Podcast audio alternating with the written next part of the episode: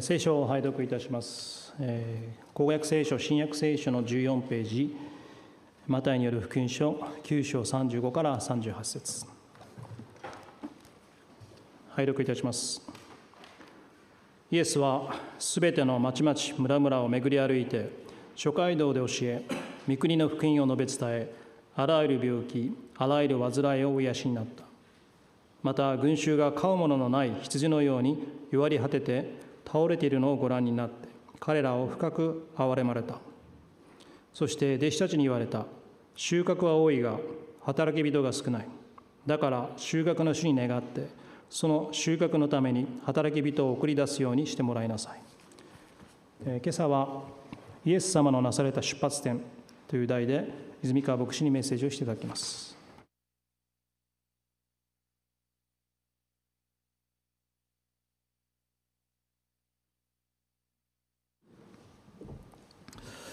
えー、皆様おはようございます、えー、今日もご一緒に礼拝を捧げることができることを感謝いたします、えー、お祈りをして今日の御言葉を取り継がせていただきます。愛する天皇父なる神様あなたの変わらないご愛の中でこのように礼拝に招いていただき礼拝を捧げることができることをありがとうございます。変わらないあなたのご愛と恵みの中に置かれていること私たちにとって大きな平安であります。このように心穏やかにしながらあなたの御前に兄弟姉妹と共に集うことができることをありがとうございます。願わくば私たちもあなたに対しての愛する思いやあるいは感謝献身したいという思いなどさまざまあなたに捧げたい思いがあります。どうぞこの礼拝の中で私たちが心の中にあるものをあなたの御前に捧げていくことができるようにまた捧げました私たちの思いをあなたが受けてくださることをお願いいたします。私たちにとってもあなたは喜びでありますけれどあなたにとっても私たち一人一人が喜びであることを願っております。今日も礼拝の中であなたが御言葉を与えてくださることを感謝いたします。あなたの御言葉を通して私たちは自らを知りまたあなたの御前に私たちが何を求めていたらいいのかを教えていただくことができます。ですから御言葉を通して私たちがあなたの御心を知ることができますように心から御言葉にあって生きることを求めることができますように私たちの願い祈りがあなたの御心にかなう時にそれは必ずなると約束してくださいましたからあなたが私たちに約束した通りに私たちがますますあなたに似て成長することができあなたが祝福であられるように私たちもまた置かれたところで祝福として生きることができますように導いてください。えーこれから御言葉を取りそうとするこの小さきものもあなたのご主権のもとに置いてくださることを感謝いたします。これからのひとときを見てに委ねてイエス様のお名前を通してお祈りいたします。アーメンえそれでは、今朝はマタイによる福音書の9章、35節から37節までの言葉が与えられましたのでそこからメッセージを語らせていただきたいと思います。この聖書の箇所は今年度私たちの教会においては主題聖句としてこの御言葉を掲げてこの御言葉をいつも思い出しながら思い返しながらその御言葉を私たちの生き方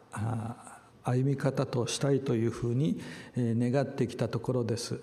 改めてこの3月ですから今年度の最後という最後の月になります。まあ、改めて神様がこの聖書の箇所を示されたということには意味があることだろうというふうに思います。まあ、そういう意味で、えー、与えられた御言葉を通して、えー、語らせていただきたいところです。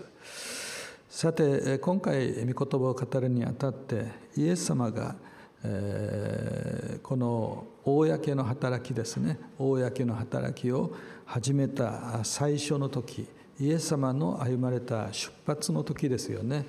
えその時にイエス・キリストがどういうふうにして公の人生別の言い方をすると神の子としての人生を歩みを始めてくださったのかそこに目を留めるようにと神様が私たちを導いているとこのように思うわけです。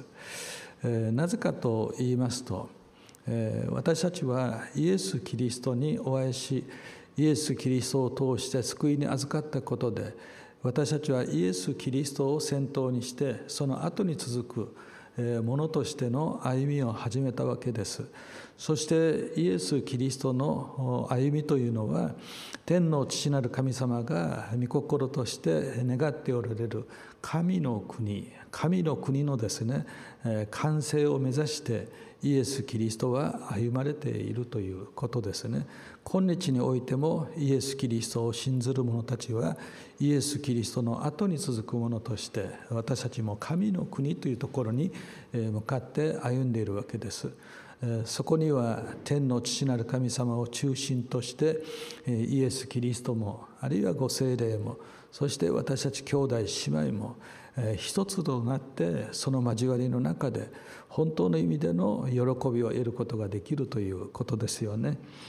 ですから私たちはイエス・キリストを信じた時から私たちはどこに向かって進んでいるのか。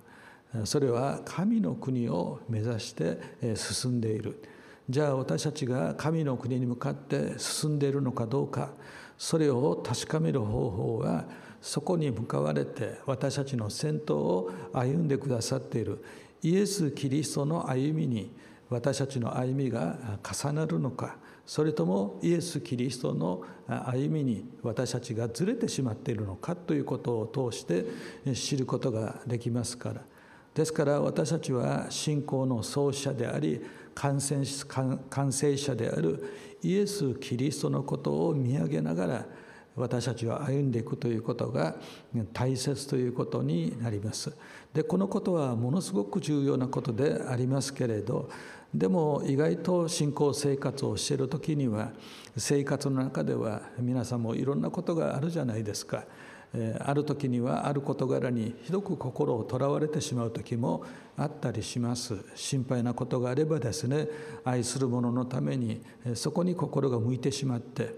自分自身がどこに向かって進んでいたかということも分からなくなってしまうということもあると思います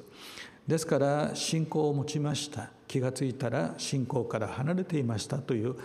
方々もいらっしゃるわけですよね。兄弟姉妹という交わりの中に加わって共に御国に向かってと始めたはずでしたけれどいつの間にかですね兄弟姉妹との交わりから離れてしまうということもあったりするわけです。また信仰を持った最初の頃には本当に心に燃える思いがあって神様に対して自らを捧げる思いで熱心に信仰生活を歩んでた方の中にもいつの間にかですね心の中に喜びもなくそして、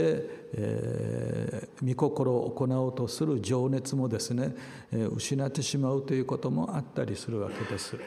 本来であれば私たちは初めを正しく生きることでそこからずれることなくその最初のですね初心に従って進んでいきたいものでありますけれど実際のところはなかなかそううまくいってないということが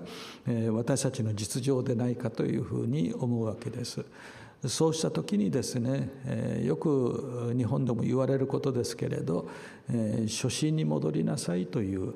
そういう話を聞くところですよね。えー、初めのところにですね全てのことがある場合がありますからその初めに立ち返ることによって私たちは自らずれてしまった、えー、それを軌道修正することができるということです。ですから軌道修正しながらまた歩みまたずれてしまったらその軌道を修正するというこういう営みをですね私たちは生涯続けていかなければいけないことだというふうに思います。それは私たちだけではなく聖書に記されているイスラエルの民旧約聖書を読んでみて分かることですけれど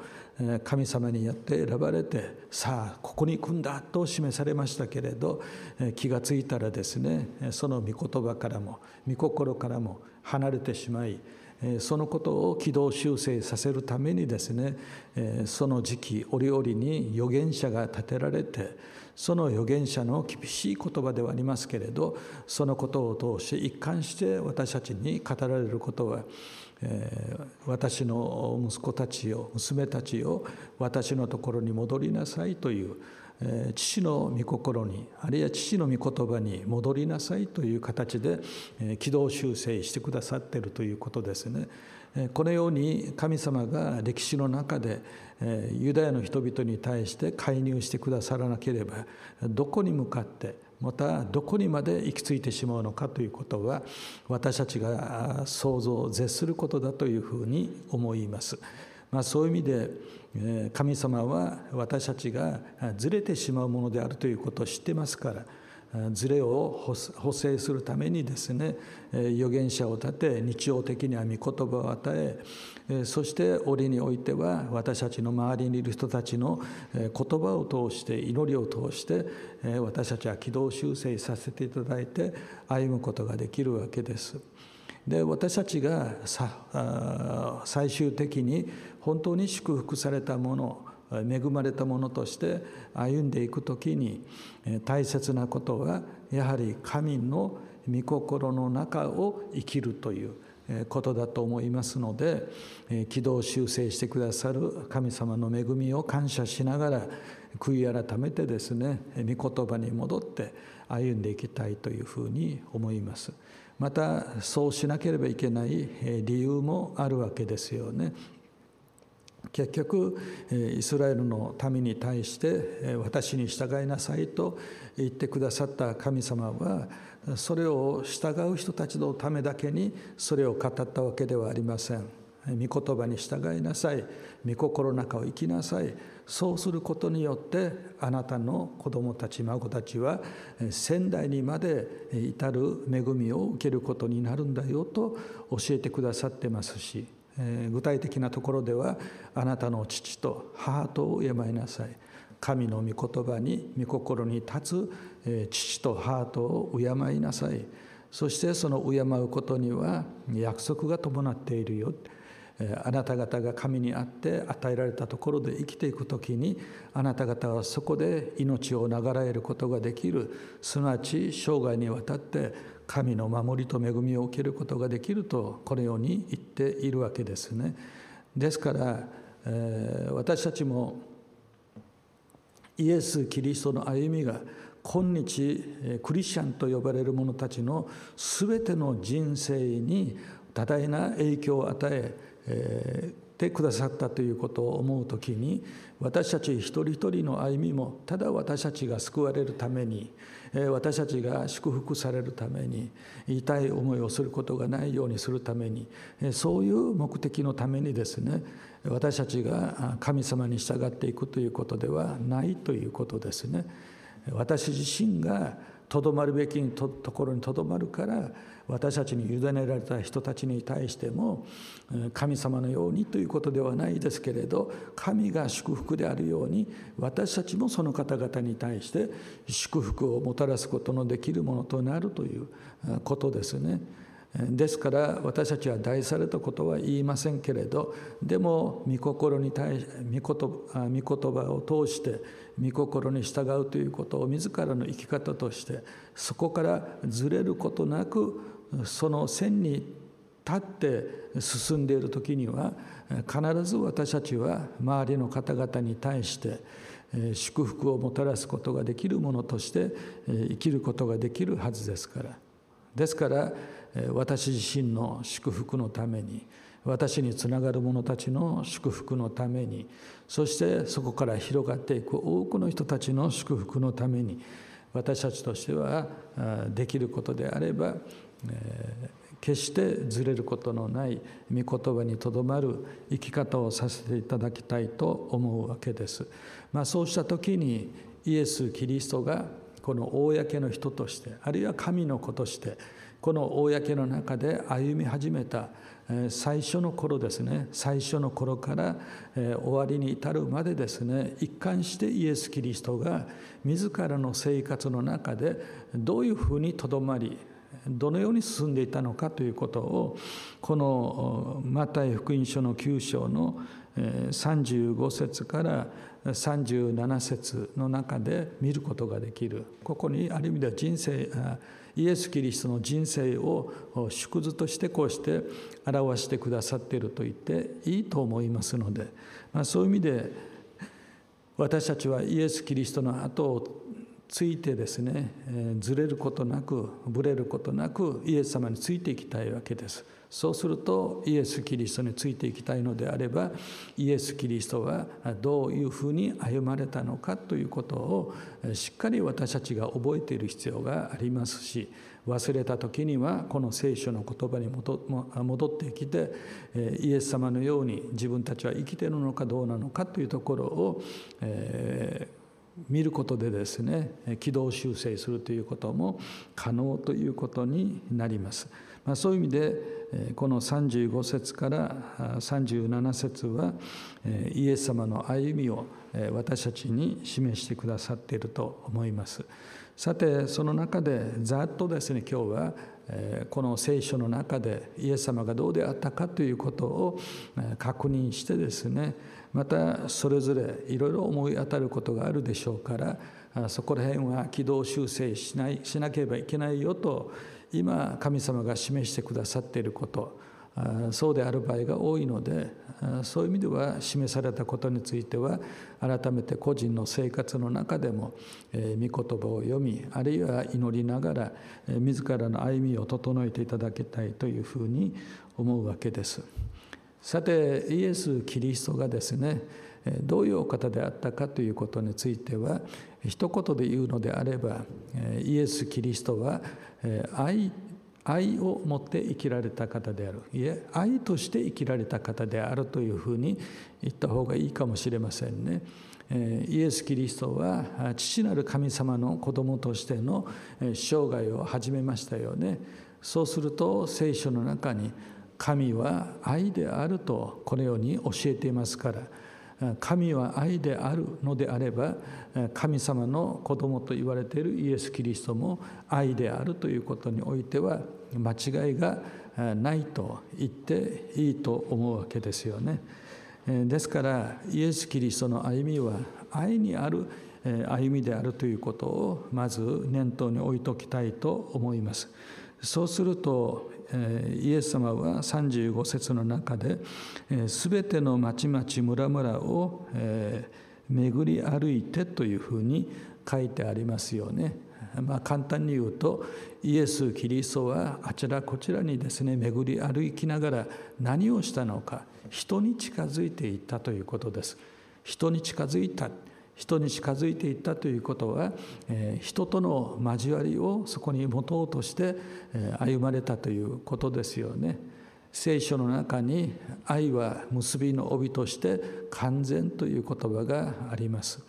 え人間関係であってもですねその関係が結ばれるためにはこちらが相手を愛しているということも必要でも相手もこちらを愛するということが必要両方が愛し合うことによって私たちは本当の意味での結ばれた関係になるんですけれどしかし私たち多くはですね人と関係を結んでも自分自身が相手のことを受け入れられない相手のことが嫌になって疎んじてしまうことを通してその関係から離れてしまうということもあったりしますよね。ですから少なくとも私たち個人としては愛ということを考えた時に愛されるではなくてですね私たち自身が愛するというそこに焦点を当てておかなければいけないということになりますでしょう。そうすると愛する者に対して私たちはどうするんでしょうか近づくのかそれとも遠のくのかどちらなのかという話になった時にイエス・キリストはですね全ての人々のところに自ら進んで歩んで歩歩いていてですねその一人一人との出会いを喜びそして一人一人との関係を結ぶということでイエス・キリストは愛を持って誰であっても受け止めていくというこういう歩みをされてたということですよね。ですからそういう意味で私たちがクリスチャンとしてあるいは神の子として自分たち自身の命が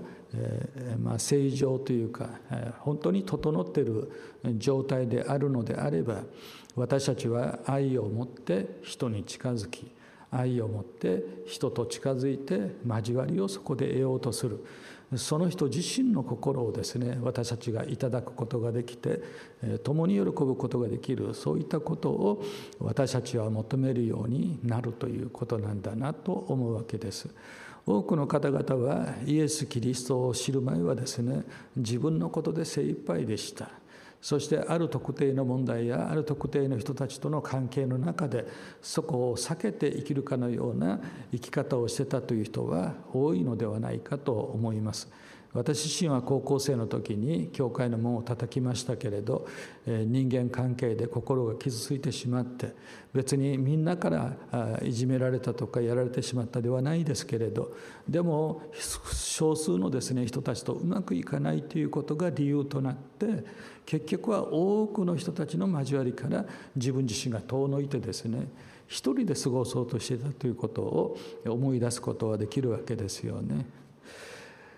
ですから私は愛の中に生きるということはできなかったんですけれどでもイエス・キリストを信じそして神様に受け入れてもらいご精霊の恵みを受けることを通して私の心は癒されてだんだんだんだんに人に対しても近づき人との交わりも持とうとするように変わってきたということですね。ですからそういう意味で私たちはイエス・キリストは自ら人に近づくお方であったということをまず心に留めておきたいと思いますね。でイエス様がそうであったならば私たちも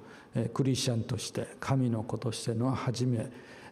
人から遠のこうではなくて人に近づいていくことができるまず私としてそこからずれてはないかどうかというところを確認することが必要ということになるとこのように思います。そして、えー巡り歩いて何をなされたか諸街道で教え御国の福音を述べ伝えあらゆる病気あらゆる患いをお癒しになった全体を総括するような形で、えー、書き記されておりますけれど結局のところですね、そのことは私たちがイエス様が私たちに近づいたのには目的があるわけです。イエス様が私たちに近づいてくださってそこで何をしたかというんであれば私たちが本当に必要としているもの私たちが必要としているものに対してイエス・キリストは惜しみなく与えてくれた私たちが本当に必要としているものに対してイエス様は対処してくださったということをここで知ることができるわけですね。ですからイエス・キリストが人に近づいたのには目的があります。なぜ人に近づくのか。その人と関係を結ぶことの以外の方法でその人が抱えている問題に対処してあげるということはできないということなんですよね。えー、例え話の話の中に良きサマリア人のお話があります。強盗に襲われて傷ついてうめいているわけです。でその人を助けてあげる。その人の必要に応えてあげるためには近づくことができないとダメなんですよね。でも祭司もレビ人もですねえそこを避けて通ってしまいましたよね。関係を結ばなかったわけです。近づかなかったわけです。でも、えー、サマリアの男の人はですねこの傷ついた旅人のところに近づいていくんですよね。近づいていったからこそその人がどんなふうに今傷んでいるのか必要としているのかがつぶさに分かるわけです。かわいそうに思ってですね。そしてそのサマリア人はできるだけの解放をしてあげた後に町に連れて行って最後の最後まで責任を負ったというこういうお話例え話がありますよね。ですからイエス・キリストが近づくのはですね99匹の羊ではなくて1匹の羊がいるところに近づいてくださってそれを助けてあげるということでしょう。ですから私たちが人に近づいていくのは確かに交わりも楽しいですからその交わりを喜んで全然問題はないんです。でもお互いですねさまざまな問題を抱えながら生きてますからただその人のところに行っていつも楽しく「楽しかったねさようなら」で終わるはずはないんですよ。イエス・キリストはその人のところに行ってその人の必要に応えてあげるということをされたということですね。私たちはどの程度のことをするかということが問題ではなくて皆様が近づいた時にその人の必要に気が付いてるんだろうか。良きサマリア人のようにですねその人の痛みを自分のことのように思ってああかわいそうにとこういう共感する思いが私たちの中にあるのかないのか。実際大変な思いをしている人を知っていながらですね心の中に何の痛みも叫びも感じないということであったら私たちは相当ずれてしまっているということになるのではないかというふうに思います。でもイエス・キリストの神の子としての初めの在り方は人に近づきそして近づいたその人が必要としていることに対して最善を尽くしてくださったということを私たちは知るということが大切ですよね。これが基準ですからここからずれてたらですねそのずれは行けば行くほど大きな隔たりとなってしまうということになると思います。生き生きとですね本当に近づく歩んでいたイエス・キリストの歩みとずれてしまうと私たちはひどい人生を送るようになるということもあると思いますね。まあ、そういう意味で私たちは人に近づかれたイエス様私たちも近づいているかどうかで自分たちは、えー、ズレがなく歩んでいるかどうかということを確認してですね、えー、もし少しずれてたらああ長い間行ったことがないからあの友達のところにこの親族のところに親しい人たちのところにちょっと顔を見せてしこようとどんな様子か見てこようという形で私たちは生活するものになりたいというふうに思うわけですね。さて36節を見ますとまた群衆があごめんなさいね36節に入る前に35節の中で具体的に諸街道で教え御国の福音を述べ伝えあらゆる病気あらゆる患いを追いやしになったというところを確認しておかなければいけませんね。こうイエス・キリストは街道をですね街道に入られるとそこで御言葉を教えられたこれはもう福音書を読んでいくとですねイエス様があちらこちらにある街道に入っていってそこで御言葉を語ってくれた教えてくださったということを見ることができます。で私たちもですね神の子として人生を歩んでいる時に人に近づきます人の必要に応えていきますそういう中で私たちは御言葉をその方々にま教えるというと表現すると上から目線に感じるかもしれませんけれど御言葉をですね分かち合うということを私たちはしていきたいというふうに思うわけですね。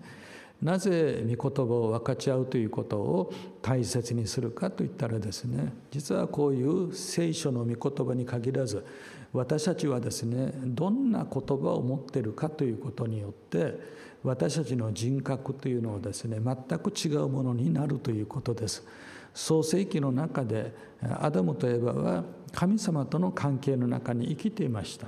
その時はですねアダムとエバは2人一緒にいてですねお互いのことを別別々のものと思うんじゃなくて一つ一つのものとして思っていましたね。ですから相手のことをお互い批判するということはなく相手の足りないところを見れば助け合うというのが当たり前という生活をしていました。彼らは自覚なかったかもしれませんけれど神様の言葉だけを持って生きている時にはそういう素晴らしい生き方をすることができるアダムとエヴァだったわけです。しかし、え、そこに登場してくるサタン、まあ、蛇の言葉ですね。蛇の言葉。この言葉を受け入れてしまった時から彼らの心の中は変わっていったわけです。二人で一つというそういう考え方ができなくなりました。あなたはあなた。私は私というふうにお互いをですね違うものとして認識するようになりそして自分の弱点は見せません。あなたに批判されたくないからと。お互いが自分自身の弱さを相手に見せることができなくなってしまったのでかつて夫婦で2人一つでしたけれどそれができないものになりましたよね。そのアダムとエバを通して生まれたカインとアベルその後に続く今日の人類に至るまで多くの人々はですね愛し愛される一つとなりたいという願望はありますけれど一つになりたいと思って結婚したけどそれが無理だったので別れました。一つになって友達として生きようと思って仲良くし始めましたけれどまた仲違いして友達を失っていきました。ですから私たちは一つになろうとする営みと同時にですね一つになれないでそれを破壊するという営みと両方をですね矛盾してますけれどそういうことを繰り返し繰り返し生きているのが私たちということになるかもしれませんね。御言葉はですね結局どの言葉を私たちが自分たちの心の中に受け入れるかによって私たちは一つとなれる生き方が生きることができるようなものにもなりえますし全くそうでないということもありえるということなんですよね。ですからイエス・キリストは父なる神様とご精霊とご自身との関係は永遠に変わらない関係その永遠に変わらない関係というのは父もご精霊もまた私も同じ一つの言葉によって生きて